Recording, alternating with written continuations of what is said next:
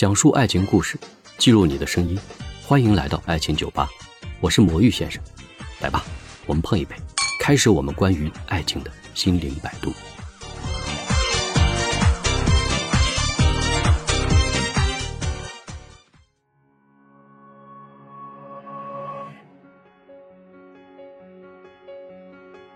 寒冬来了，互联网的寒冬也来了。这段时间啊，这互联网的裁员正在蜂拥而至，而我们还真的不能够回避这样一个现实的问题。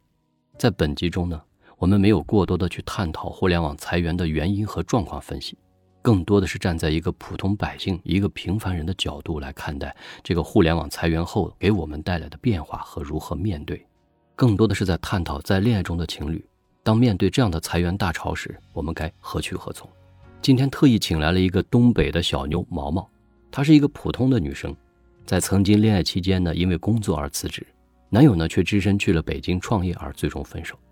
在和毛毛略带东北口音的交流中呢，我们能够看到一个平凡人在这样的一个裁员大潮中的成长和态度，当然，我们也能够体会到他们的坚强。好吧，下面让我们转入录音现场，来听听和毛毛的交流吧。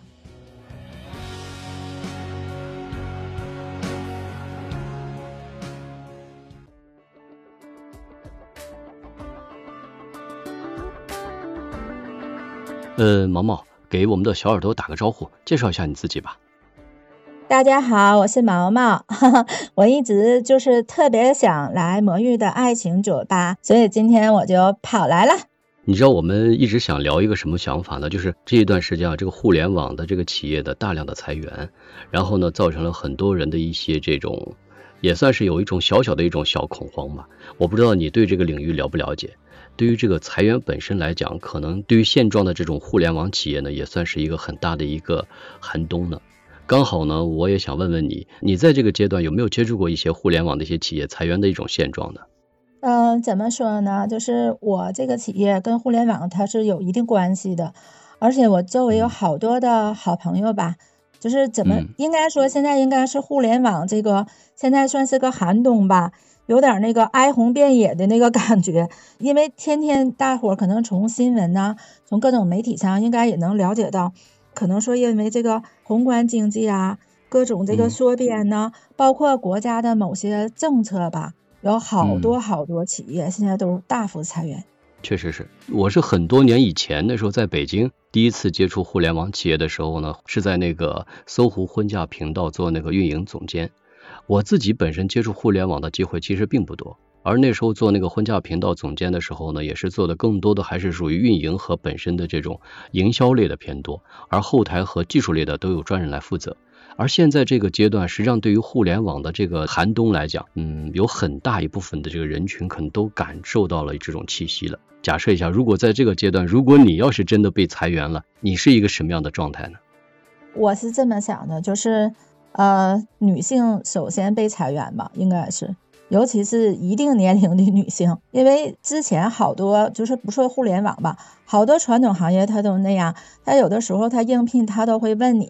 有没有什么一两年之内结婚呢，或者生孩子的考虑。对对对。啊，他会这么问你。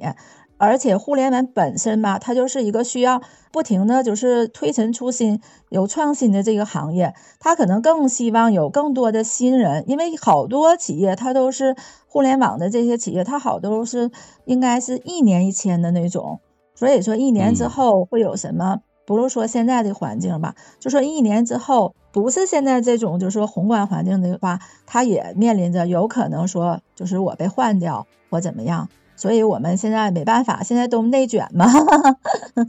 内卷也是一样的，那现在内卷确实看的也是比较残忍的，或者说也比较现实。但也有很多的这个年轻人，可能在目前的这种状态中，他们也在寻求一种新的一种突破。虽然现在目前企业的裁员呢还是比较严重的，但是我不知道现在一般的这种年轻人，尤其像你这种女生啊，你们如果假设要被裁员，或者说有这样的一些这种气息状态的话，你们自己觉得作为一个女生有没有做好一个什么样的准备才能度过这个严冬呢？刚才说的这个内卷，我就觉得现在卷的特别严重，因为周围好多的朋友各种学习，比如说你要是不是考一个。什么瑜伽瑜伽证啊，心理学的证书啊，或者怎么样怎么样。我觉得好像真是跟那些孩子一样，就说你在这个起跑线上，你就怕被这个裁掉，你可能说你会换一个环境，所以你就觉得哎呀，必须得是呃一身的技能，你才能在这个社会生存下去。对对对，是的。你别说，现在这个学习的这个东西啊，就是太多了，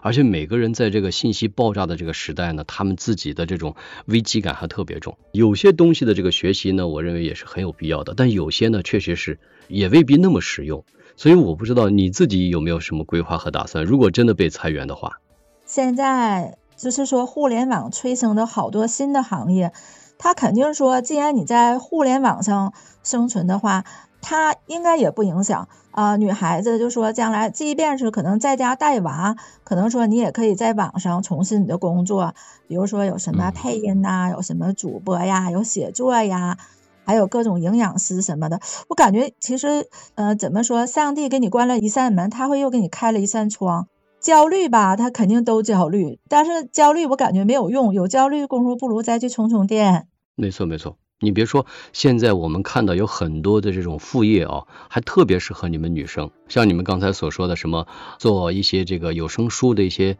演播呀，或者是一些配音呐，啊，包括还有一些写作的东西啊。我认为你们这个机会倒是蛮多的。关键很多人呢，就会有一种状态，就是现在流行一个词叫躺平，很多人都喜欢躺平。躺平，其实我们在某种角度上来讲，它也算是一个中态词语吧，而不要把它理解成为一种这个叫做消沉的、消极的这种状态。我觉得还是应该考虑给自己给一个目标，然后怎么能够让自己能够突破这个严冬，可能是最为重要的。如果你真的被裁员了，那么你觉得这一刻你想的更多的是你的事业和你的经济的保障，对爱情本身的考虑是不是就会比较少了？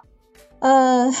怎么说呢？可能是每个女生的想法不一样。其实我觉得我周围的小伙伴，就是有一种情况下，比如说你大学毕业或怎么样，要么你就先事业，要么你就先家庭。如果现在这个行业就是不太适合，工作不太适合，或者说有裁员的情况，他可能就直接去走那个家庭那个道路了，他也是有的。就是说，每个人的想法不一样。有的人可能说，我得先积累我自己，我得先把我这个事业稳定下来，我再考虑家庭啊，也有这样的考虑的。不过话说回来，你说这个女生啊，应该说你们的压力，在我的想象中啊，就是我觉得女生的压力应该是没有男生大，因为男生在这个压力的这种状态中呢，他可能会对家庭呀，包括他的事业呀，包括他的这种未来的发展呢，考虑的更多的带一点焦虑。而女生如果碰到一些就是在这种裁员或者是自己失业的这种状态中，可以换一种心情调整一下自己，但是不代表自己不成长，或者说不代表自己不进步嘛。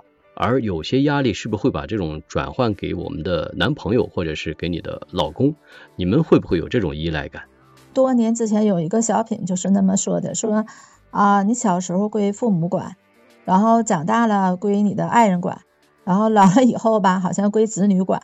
但是这种情况基本上在现代女性好像说，嗯，不是那么想，不是那么想的了。这个裁员可能说我没赶上，但是之前有一个这个事业的波动吧，它是像您刚才说的，它会有就是男女之间这个思考，它是会有分歧的，就对于目前这个状态，它会有分歧的，就是而且每一个人就是呃，可能说你这个男友他的类型也好，他性格也好，他可能就处理这个问题都不一样，就是有人可能说在这个寒冬之下互相取暖。有人可能在这个冬季可能就选择分手。如果这件事儿如果在女生当中，女生觉得她是个责任，不管是对家庭或者对她自己，她可能就义无反顾的，可能说给自己这个身上的担子，可能说比大家想象的还要重。如果是你的男朋友，如果面对你失业的情况下，呃，你们俩是一个什么样的状态呢？哎，怎么说呢？这是这几年的一个痛吧。这个是当时也是他考虑的，可能就是说，如果要是在我这个工作就是放弃了之后，男同志比较有担当，他是大男子主义一点，就是不工作了，他可以养我或怎么样。所以呢，他当时考虑他就是他跳槽了，他走了。但是我心里就特别失落。其实我不想，如果你跟我共同就是说承担或者是共同度过这个阶段，可能说我也不需要你养。啊，我也有我的事业，我不需要说你去那么远，或者是你更艰苦，或者你付出更多，我不需要。其实是这样的，就是对于男生和女生来讲，确实会有这样的一种感受，就是，呃，有些男生可能他自己也没有那么强大，也许他希望对方能跟他共同来分担生活中的一些压力，包括一些经济上一些负担。如果有一些男生呢，他可能自己的这种，嗯，大男子主义比较重，而且又比较注重这种感情的话呢，他也有可能会选择自己的一种拼搏和创业，给自己的女友和家庭带来更大的一种保障。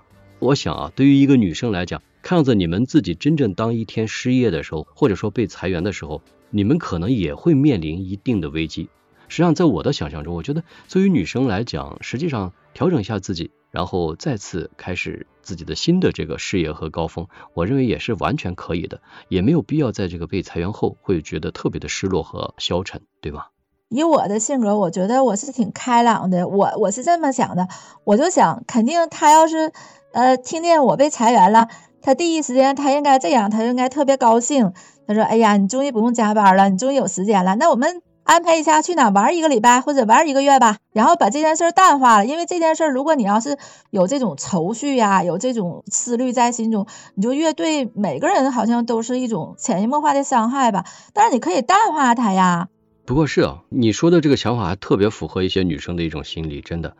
即便就是自己失业了，或者是被裁员了，通过这段时间休养一下自己，然后放松放松自己，我觉得没有什么不好。再一个，本身作为一个女生，现在在外面这个企业的这个就业机会，我认为也是蛮多的，你不觉得吗？啊，是啊，我也是觉得呀。它现在既然是互联网时代，它催生了好多新的行业，就是即便说我们呃重新学习、重新进入一个行业，它也是有可能的。它不是说一点没有机会、特别绝望的那种感觉。没错，那你有没有想过，就是正儿八经，当你自己面对自己的这个呃失业或者说自己这种状态的时候，你会不会觉得爱情对你来讲也是有一定的风雨飘摇的这种状态？当你真正失业和被裁员时，你觉得对爱情的这种呃期待是不是会觉得还是已经受到一些干扰和影响了？呃，怎么说这个还是跟性格有关系吧？其实有的时候吧，看我的性格挺开朗的。但是有的时候，如果在同时遇到这几件事的话，你首先会自我否定，你就会觉得是不是我做的不够好，我被裁员了？其实也也不见得是你做的不够好，可能就赶上了，人家就需要裁员，就不需要你了。这个你应该是重塑一下信心吧，没有办法，因为可能说现在优秀的人太多了，我即便是在这个行业不优秀，也许我在别的行业我能发光啊。应该是我自己，我觉得我自己就是那种小不倒翁吧。你把他打倒了，然后才弹起来。我感觉我就是这种不倒翁。然后你说那个爱情也是，你就觉得他不跟你同频的情况下，工作都没了，你嫌弃我呀？你感觉是不是会有这种想法？所以你就想，你是不是觉得我是负担呢？就是给我的感觉，我就是基本上我就失去了两样东西，你觉得是吧？对，如果自己在这个目前处在这样的一个状态中呢，给自己给一个什么样的一种规划和未来的一种打算？比如说，我自己今天被裁员了，但是我自己的爱情也有可能因此而受到了很大的一个影响。那么，如果是自己呃面对这种裁员和爱情同时打击的话，虽然对自己有所否定，但是还是要给自己给一个规划和一个未来的一种发展的一种想法和思路。谈谈你自己在这个方面给自己一些期望吧。首先，我觉得裁员这件事儿，可能是在某种程度上，它算一个试金石吧。可能因此你就能试验出你这个感情来，我是这么觉得。但是我不是说非得要这样啊，就是比如说在某种情况下，可能你会说我们单位或者我们公司裁要裁员了，然后你看他什么想法。我是这么想的，如果有朝一日哈，我我下次我会这么操作一下。我觉得是这样的，如果是我的话呢，比如说要是谁给我讲说，哎呀我要被裁员了，我绝对不会有太大的顾虑和担忧，我反而会表现出来极度的保护欲，我会觉得哎，你放心吧，我养着你。就像是我自己曾经有一个经历，那时候我记得在上海的时候，那个经历特别有意思。刚好那时候他们给我介绍了一个女朋友，女朋友呢她是做这个设计出身，然后各方面的条件还都不错，呃，经济条件还不错吧。那时候刚好我在做事业的一个低谷期，各方面的压力也很大。有一个阶段呢，我开玩笑，其实我是在开玩笑，我问他，哎呀，我说现在这个状态可能不是太好，如果真的我这个企业做的很失败的话，估计让你得养着我了。你猜他说什么？没问题。我完全可以养你，养你两三年没问题。我就哈哈在那大笑，因为我根本其实从我自己的事业状态和我这个为人的这种性格来讲呢是比较强的，所以我不太可能会让别人来养我。但是呢，他说出这句话的时候呢，至少在那个状态中，我会觉得，嗯，心里面上还有一点欣慰感，或者说有一点被他这种这种爽快的一种表达，会让我感觉到有一点点小感动。虽然这个在我的个人的经历中，可能我认为不太可能会出现。但是这种经历呢，我认为还是挺有意思的。我们不能说有意去测试它，但是说从这件事情上本身而言呢，确实能够能够表现出来某一些人对于你的这种感情的态度和一种信心。如果他真的爱你的话，我觉得这个对于你来讲是根本不存在问题的。我觉得这个说的太 对了，因为我觉得魔芋一直是一个暖男，我觉得你是个暖男，而且像你说你是比较强势那种，但是我觉得他要是能说出这种话来，真的真的就是给个大大的赞吧。但是他问都没问你，他就是说义无反顾，不管你怎么样，我都可以养你。这句话其实是特别豪爽，就像你说的，觉得我这感情是值得的。对对对对，就觉得你就是你，至少两个人在一起的时候，如果我们自己某一天可能因为各种原因而倒下了，那你肯定是觉得有一个靠山能够支撑着你，你就会觉得啊，这份感情没有白费啊，这样的依托呢是自己可以依靠的，这样我们才觉得对感情才会更加的投入和融入嘛。所以你要是觉得两个人在一起就是我稍微有点风吹草动，你呢马上就闪离。那我觉得这种感情根本就没有什么基础，我们也所说这种责任感和责任心也没有这种担当。本身找男友就是一个依靠，虽然不代表是在经济上是一种依靠，但至少在心理上应该是一种依靠，对吧？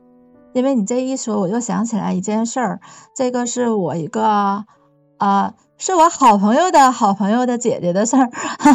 当时我小时候听着特别感动啊。我当时就想，哎呀，就是可能说这样的男朋友确实是挺好的，虽然我可能不喜欢这一款吧，因为当时他说他姐姐是一个小学的老师啊，然后当时是那样，就是说怀孕好像还没到预产期，但是你要提前休息的话，可能说你这个工资啊就会开的少一些，学校允许你提前休息，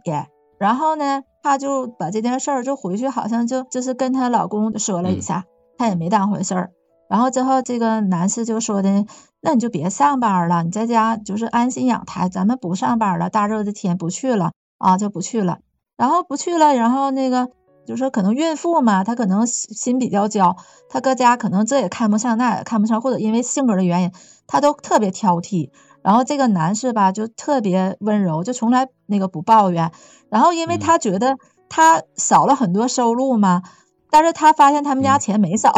他这个爱人还给他更多的钱，就挺好奇，因为他从来不说，他都说不用你管，你知道吧？然后有一次他特别好奇，因为他上班的时候他还休息呀，休息的时候他看着还出门了，然后他就尾随在后边，因为她是个孕妇嘛，他就尾随在后边跟她保持一定距离，然后她就发现她旁边好像有一个那种运输的。就是类似于那种扛大包的装卸工，对对对，然后她就，对，她就去打工了，他就去打工了，就是因为离得近呢，给的多呀。他本身他也不是说没有学历，没有什么，或者说我就必须得出卖体力的。然后回来他就特别感动，他没让他知道这件事儿，但是从那以后他也不跟他发脾气了。然后就我就通过这件事儿，他给我讲，我就觉得像你说的，可能说这个男士可能说比较有担当。他可能说不想让你受苦，他可能就会吃更多的苦吧。这可能也是这件事儿给我造成的影响，所以我不想让我男朋友说啊，他去怎么样养我，我也不想这样。话是这样说，实际上对于男生来讲，确实应该有这样的担当，因为对于这个我们无关于是不是大男子主义啊，就是对于这个爱人来讲，他确实应该有这种担当的这种能力和这种态度。无论是失业也好，还是说对方没有这种收入的保障也好，我们另外一方本身就是对方的一种依靠，而这种依靠的这种能力呢和态度，会给对方在内心深处是最为重要的一种支撑。这种支撑才能够让彼此走得更远，因为爱都是彼此相互付出和感动的嘛。你说你的这样的付出肯定会让女生非常感动和认可，那么以后也会更好的把这个家庭和这个孩子能够更好的替你来分担，能照顾得更好。我觉得这种状态特别好。你讲这个故事我也挺感动的，真的。对呀，当时我很小的时候我就觉得很感动，而且我觉得他就像你刚才说的，他都是相互的。你像人家说的，好像你敬我一尺，我敬你一丈，他就会感情越来越好哈，这个粘合度就会越来越好。就是怎么说呢？你要是说啊，我瞒着你干什么事儿，但是呢，你回头发现原来你瞒着干这个事儿，你是为了我，那他肯定会很感动啊。对，没错没错。但是我觉得吧，就是从女生的角度说。为什么女生可能说她会更焦虑，就被裁员？原来的想法可能说女性找工作的角度来说，可能没有男性的选择性大。但是现在不一样了，我觉得现在就像你刚才说的，可能说各种就业的机会远远的还大于男生呢。我我其实有两种想法，第一种想法就是我想问你一个问题啊，就是你们女生真正当自己失业和被裁员之后呢？你们没有想着自己会有这个男友，或者是自己有这个啊老公能够给你们提供一种分担和照顾吗？你们自己还有那样的一种焦虑吗？从我的观点和角度上来讲，我是觉得，如果对方女生她这边有失业或者是被裁员的这种状态的时候，肯定我觉得我就应该担当起所有的这种经济的这种压力和所有的这种担当都由我来承担的。我是觉得义无反顾的会这样考虑，就是没有一点犹豫的。就所以我就在想，你们女生其实也不应该有这种焦虑啊。你不这样认为吗？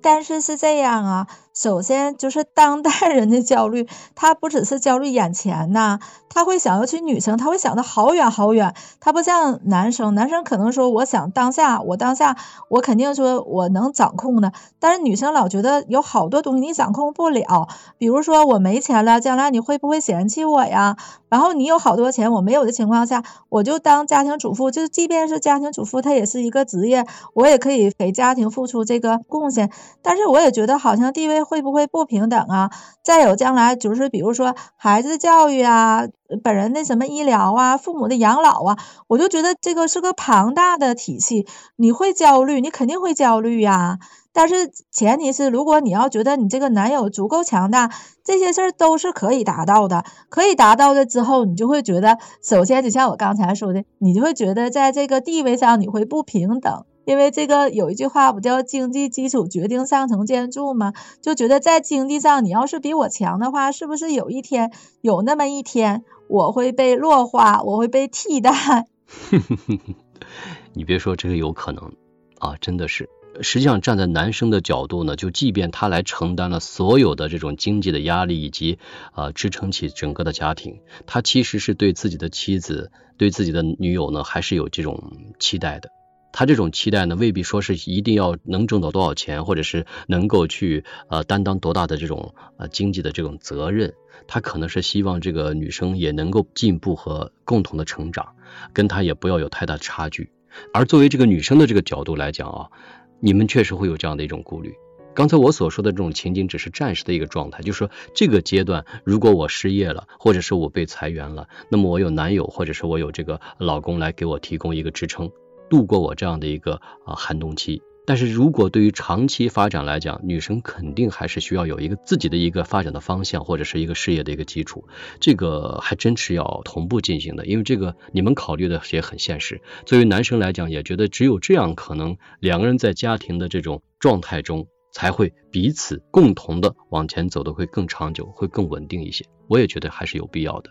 就像你刚才说的，我也是这么想的。像你说要共同成长嘛，可能当初你们在学校啊，或者在什么环境中你们认识的时候，你们俩是同步的。但是可能说随着这个呃家庭啊，随着你的失业呀，有些东西你被消磨了，然后你可能跟社会对接不上了，你可能就他进步了，你就算维持原地吧，你也是属于落后了。这样你们俩就会有偏差，可能就没有什么共同语言，也是有可能的。没错没错，不过现在我觉得也是，你们女生的这种独立的能力也是越来越强了。即便是将来碰到这样的一些问题的话，我认为你们也是能够呃面对这样可能会出现的一些这个危机和状态，再一个，像你刚才所说的，互联网这个行业呢，它本身孕育了太多的各种各样的新兴的一些职业，而这种职业呢，实际上对于我们来讲，我们不是说不可以做，可能你在这边被裁员了，但是你在另外的一个角度或者另外的某一个平台，你还有更多的机会可以去做。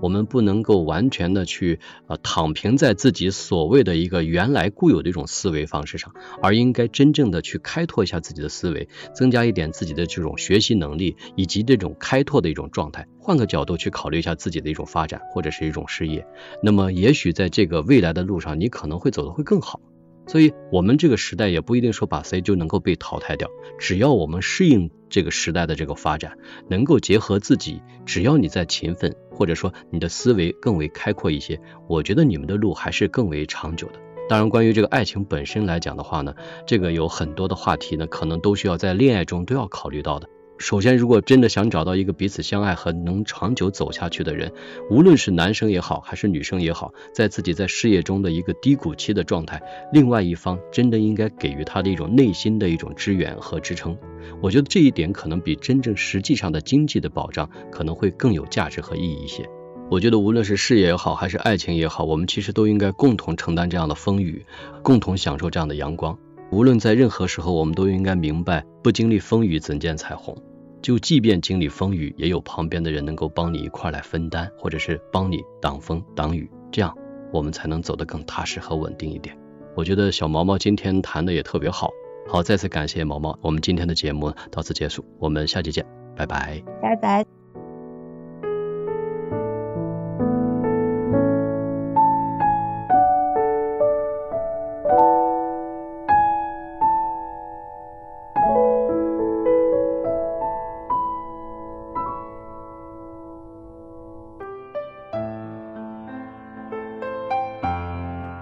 我是魔芋先生，我用一生追寻真爱的勇气，帮你走上正确的爱情之路。喜欢我的节目就订阅关注我吧。你可以把你的故事留言给我，我会看到。我会每周一和周四晚十点各更新一集。来吧，相约爱情酒吧，下期见。